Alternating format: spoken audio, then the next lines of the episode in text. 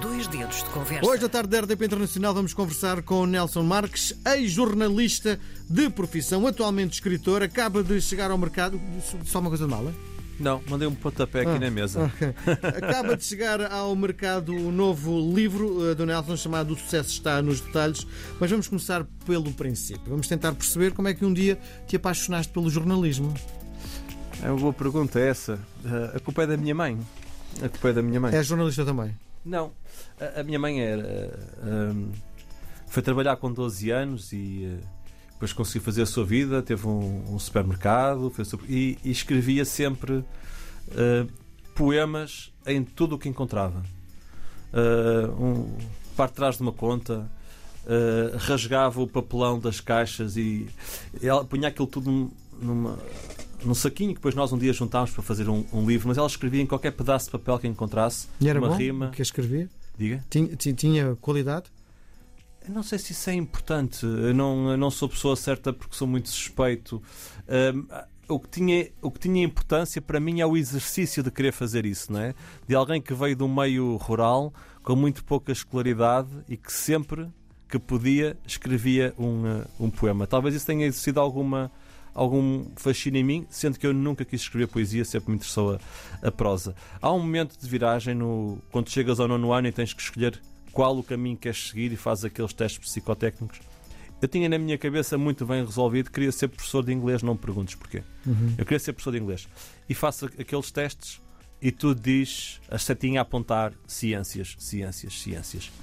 Eu não gostava nada de ciências, tinha boas notas porque tinha que ter boas notas, mas aquilo dava muitas dores de cabeça, a matemática, a física ou química, eu não queria nada aquele caminho. E fiquei ali numa encruzilhada. E é a minha mãe que diz um dia: "Ah, por que não jornalismo? Tu já reparaste que escreveste sempre nos jornais da, da escola, desde a primária, nos jornais nas paredes. Ah, cheguei a ser, ah, quando estava no secundário, diretor do jornal da escola e por aí fora. Mas eu nunca tinha olhado para aquilo, não tinha percebido que aquilo podia ser uma profissão. Eu fazia aquilo ah, porque tinha coisas para, para dizer. Muitas vezes, contra aos professores, contra a escola, tinha coisas que queria, queria dizer. E nunca tinha pensado nisso. E, e quando eu ah, pensei, ok, vamos lá tentar o jornalismo e, e entro no, no curso, eu muito rapidamente tenho ah, a percepção que só podia ser aquele caminho, mas de facto não era evidente. Não, e também acho que isto é uma boa lição, nem sempre o caminho é evidente. Uhum. E era de umas boas notas? Na universidade, bem, eu estudei em Coimbra, portanto, os dois primeiros anos, com boas notas, mas eh, indo às aulas o menos, o menos possível. A Borga era, Sim. era mais interessante. Coimbra, não é? Sim, Coimbra. Sim, sim. Eh, Tinha, tive mu- muita sorte de ter eh, bons colegas que iam às aulas e faziam os trabalhos de grupo e eh, entregavam-nos a papinha feita para os exames e tendo boas notas. Onde as notas se tornam realmente relevantes é quando entram as, as, no terceiro ano as disciplinas do jornalismo, que de facto eram aquelas que me, que me interessavam. Estava pouco interessado em socioeconomia dos médias, sociologia, nada disso me fascinava. Mas jornalismo escrito, radiofónico e por aí fora, hum, quando chegaram essas cadeiras aí sim, eh, acho que também se começa a, separar o trigo do joio. Quem é que realmente quer seguir aquela via? Sim. Achas que a tua técnica, aquilo que foste aprendendo na faculdade e depois nos teus anos de trabalho, influencia um bocadinho a tua forma de escrita? És um, um autor que utiliza, sei lá, poucos adjetivos, que tem uma, uma escrita quase analítica do ponto de vista do, da narrativa? Uh, não, não diria isso, mas há coisas que tu aprendes que de facto vão para a tua escrita. Não abusar dos advérbios de modo, não abusar da adjetivação. Mas eu também não acredito num, num texto totalmente desprovido de adjetivação. O que eu sempre tentei, uh, tentei que os meus textos fossem uh, ricos, mas há aquela. eh, Havia um colega no Expresso que dizia, às vezes, uh, quando recebia textos de colaboradores, isto é jornalismo, não é literatura. Às vezes as pessoas eh, enfabulavam demasiado a escrita e esqueciam-se dos, dos factos. Eu tentei sempre ter esse, esse equilíbrio. Uma escrita que conta uma, uma história. Não tenho, por exemplo, muito jeito para, vamos lá chamar, encher chouriços, enfabular demasiado. As minhas histórias são sempre. Por isso é que eu vejo os livros como uma extensão de trabalho, são sempre histórias reais. Eu acho que a realidade supera em muita ficção. Há grandes histórias na, na, na realidade e é esse caminho claro, tens que fazer uma escrita rica, mas em última análise, a história é o que, é o que vai ditar o sucesso daquilo. O sucesso está nos detalhes. Que livro é este? Olha, é um livro que conta. Para já é uma extensão de dois livros anteriores. É uma espécie de extensão. Eu tenho dois livros anteriores chamados Chefes Sem Reservas, que neste momento já é uma coleção, vai ter um terceiro livro, que no fundo conta as histórias de sucesso de chefes de, de, de, cozinha. E há um dia que eu penso, pá, eu gostava de fazer isto com líderes de empresa. E vinha muito de empresas, de empresários, gestores, como um desafio, porque eles aparecem sempre demasiado formatados, de braços cruzados nas fotos, a falar de relatório e contas. E eu quero é saber quem é que são essas pessoas, que lições é que eles têm para nos dar. Aliás, o livro, eh, o nome de código chegou a ser Líderes Sem Reservas. A editora achou que nós, e bem, eh, devíamos seguir um, um, caminho diferente e surgiu este O Sucesso Está nos Detalhes. Um, portanto, é um prolongamento. É esta ideia de pegarem personalidades de, de, de sucesso e despí-las, as suas camadas, um pouco aos nossos olhos e perceber como é que, como é que se faz um, um líder. Sim. Quais foram os critérios que foste buscar para, para a escolha dos, dos teus líderes? Um, o, o casting não, uh, não, não foi fácil e, e não é tu não, nunca, nunca houve um momento em que eu escrevi num, num papel são estes critérios. Havia alguns critérios na, na, na, minha cabeça. Por exemplo, um deles tinha, tinha a ver com a diversidade de género e que era um desafio muito grande. Eu não sei se, uh, se, se o consegui, porque nós temos. O livro tem um terço de, de líderes femininas, mas é um desafio muito grande porque, por exemplo, CEOs de empresas, não é CEOs, pessoas em cargos de, de gestão nas de empresas de alta administração, mulheres, ah, poucas, cerca, cerca de 25%. Uhum. Portanto, o casting era muito mais difícil. Isso era uma preocupação, porque eu nunca quis ter uh, mulheres para cumprir uma cota, quis ter mulheres que tivessem histórias. As mulheres estão neste livro e os homens já agora estão porque as suas histórias valem a pena ser contadas. Depois quis ter um, que houvesse uma diversidade também em relação às áreas dessas pessoas para contar alguém que vem da hotelaria, alguém que vem eh, da edição de, de, livros, da advocacia, do design, da arquitetura, porque acho que nessa diversidade também está, também está a riqueza. Quis ter pessoas com diferentes idades, tanto tenho pessoas com 80 anos, como, como tenho o Diogo Amorim da, da Gleba, que criou um negócio de, de pão artesanal aos 21 anos. Agora tem 28, mas criou com, com 21 anos. Portanto, uh, fui navegando nessas áreas para encontrar, ou nesses critérios, para encontrar o puzzle final. Claro, também tive pessoas que, que negaram o convite. Isto é um, um jogo de tentativa e erro, nem sempre conseguimos chegar onde queremos. Sim. Diz-me uma coisa: sucesso e liderança são conceitos iguais? Não, não, de todo. De todo. Aliás, o próprio. Nós aqui falamos, uh, para ser muito claros, de sucesso nos negócios, no mundo das empresas. É disso que estamos a falar. Porque podemos perguntar-nos o que é que é o sucesso. Uhum. Só aí, uh, se calhar, dá um outro livro. Porque não terá sucesso o músico que, que toca na rua e que faz aquilo que apaixona. Ou alguém que, que largou tudo e que quer ir para Bali, trabalhar num bar e, e surfar ou o pai ou a mãe que desiste da sua carreira para ficar em casa a cuidar uh, de, de, dos, dos, filhos. Tudo isso são uh, noções de sucesso que nós também temos que abraçar. Esta ideia que o nosso sucesso passa só por aquilo que nós fazemos no, uh, no trabalho é, é muito redutor.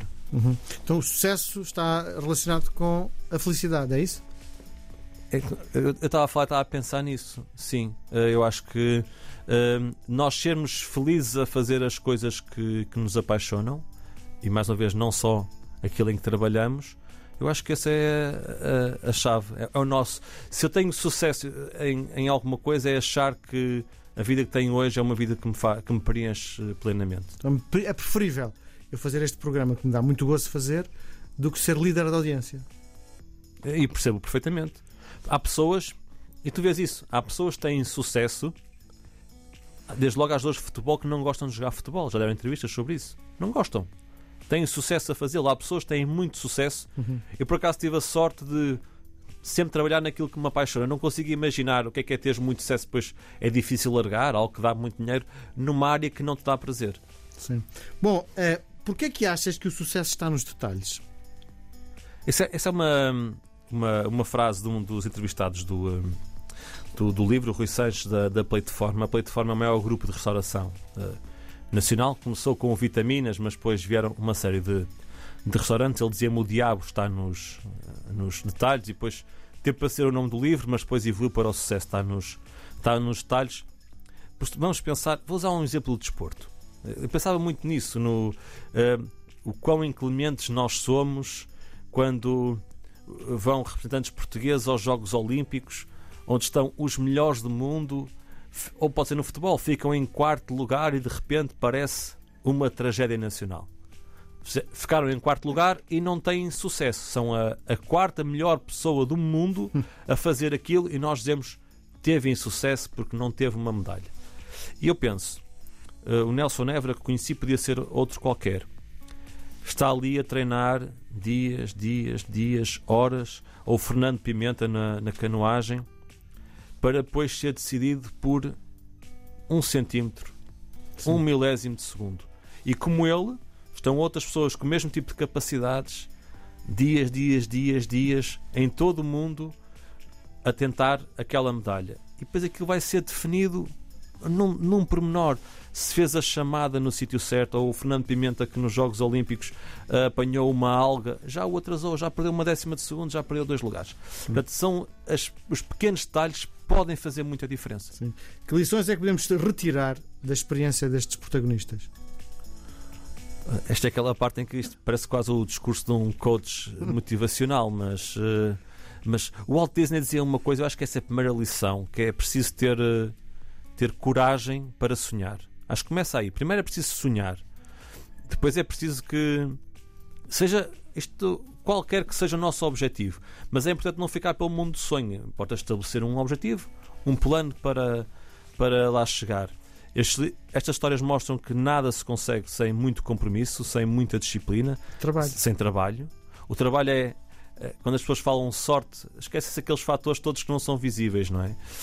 Um, e depois muita capacidade de perceber que não se vai acertar à primeira, que se vai cair muitas vezes, que quando caís tens que. Esta é a parte que parece o discurso de coach motivacional, mas é verdade. Todas estas pessoas espalharam-se ao comprido.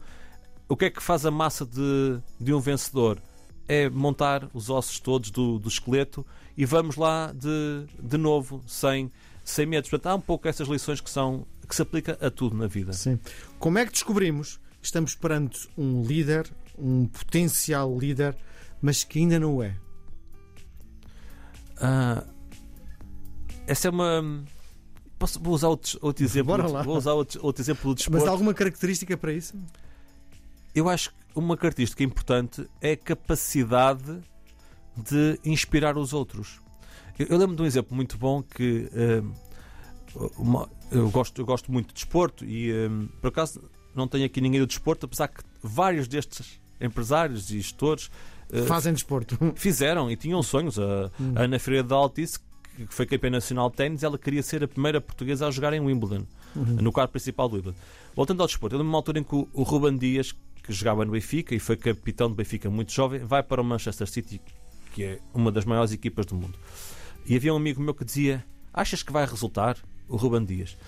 E o Ruben Dias chega ao Manchester City, um miúdo com 22 anos, e uh, ao fim de três treinos, ele vai para titular da equipa e está ele a berrar aos colegas, a dizer para subir, para baixar, para pressionar. Acabou de chegar à equipa e, e ali, para mim, está a definição de um líder é alguém que não tem, que tenha coragem de assumir as rédeas e, os, e que inspira os outros ao ponto de eles o seguirem. Acho que o líder tem muito isso, de inspirar pelo, pelo exemplo. Não acredito hum. muito nesses líderes que, que, que, lideram pelo medo e por impor as suas ideias. Vais ter mais sucesso se inspirares os outros a, a irem contigo para, para a batalha. Sim.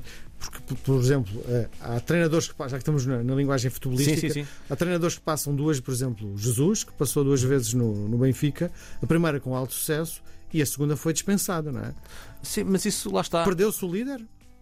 Não, tanto não se perdeu, depois foi ganhar para outros, para, para outros sítios. O, um, uh, no basquetebol, há o, uh, o Giannis Antetokounmpo, acho que é difícil de pronunciar o nome dele, mas foi o MVP da da, da NBA há dois anos e a equipa dele ganhou o título e depois não ganhou.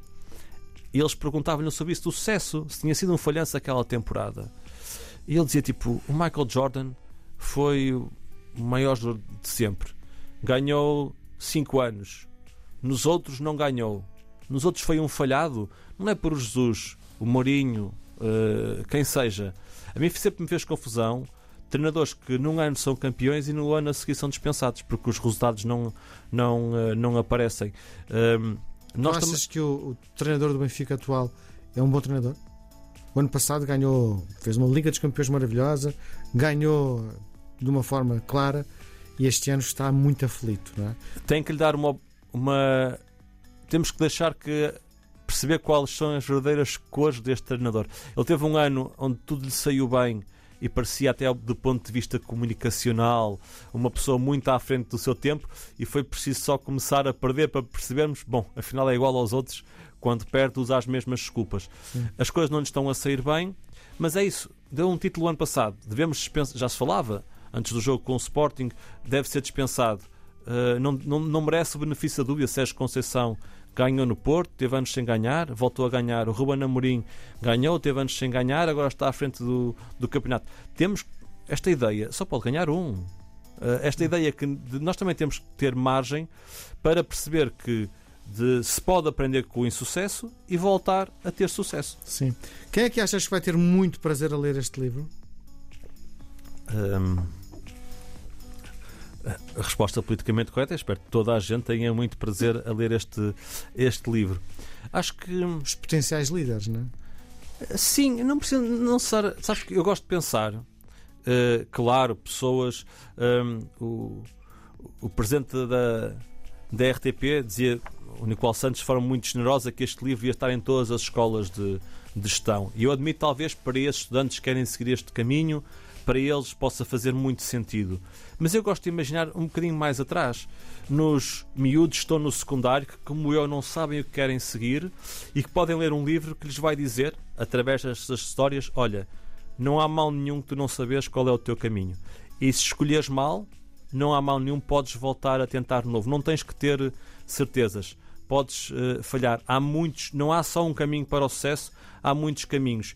E. Uh, e eu gostava de fazer a diferença também, também aí na cabeça desses miúdos que às vezes não têm a certeza do rumo que querem seguir e às vezes os pais eh, ainda os pressionam demasiado. Perceber, não há mal nenhum não ter a certeza, deixa o caminho seguir, o importante é comprometer-te e no, e no caminho vais percebendo. Muito bem. Aquilo que te proponho agora é um jogo de palavras, é uma partida de ping-pong. Vou-te okay. oferecer dois conceitos dos dois. Podes escolher os dois, podes escolher só um, podes escolher um terceiro ou não responder. Vamos jogar? Ok, vamos a isso. Jornalista ou escritor?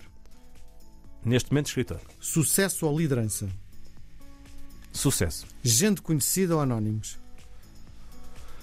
Os dois. Reconhecimento da crítica ou do público? Do público. Imprensa escrita ou televisão? Imprensa escrita sempre. Entrevistar ou ser entrevistado? Entrevistar sempre. Os homens também choram ou só. Uh, ou isto é só coisas de mulher? Não, os homens também choram. Eu choro muito. Ler ou escrever? Escrever. Esquerda ou direita? Esquerda. Ping ou pong? Já falamos de entrevista, ping-pong, é assim que funciona. Muito bem. Nelson Marques, muito obrigado por teres vindo à tarde da RDP Internacional. Quando lançares o próximo livro, vem outra vez. Gostava Voltarei. de voltar a conversar Gostei muito. Tá? Obrigado. obrigado. Boa tarde.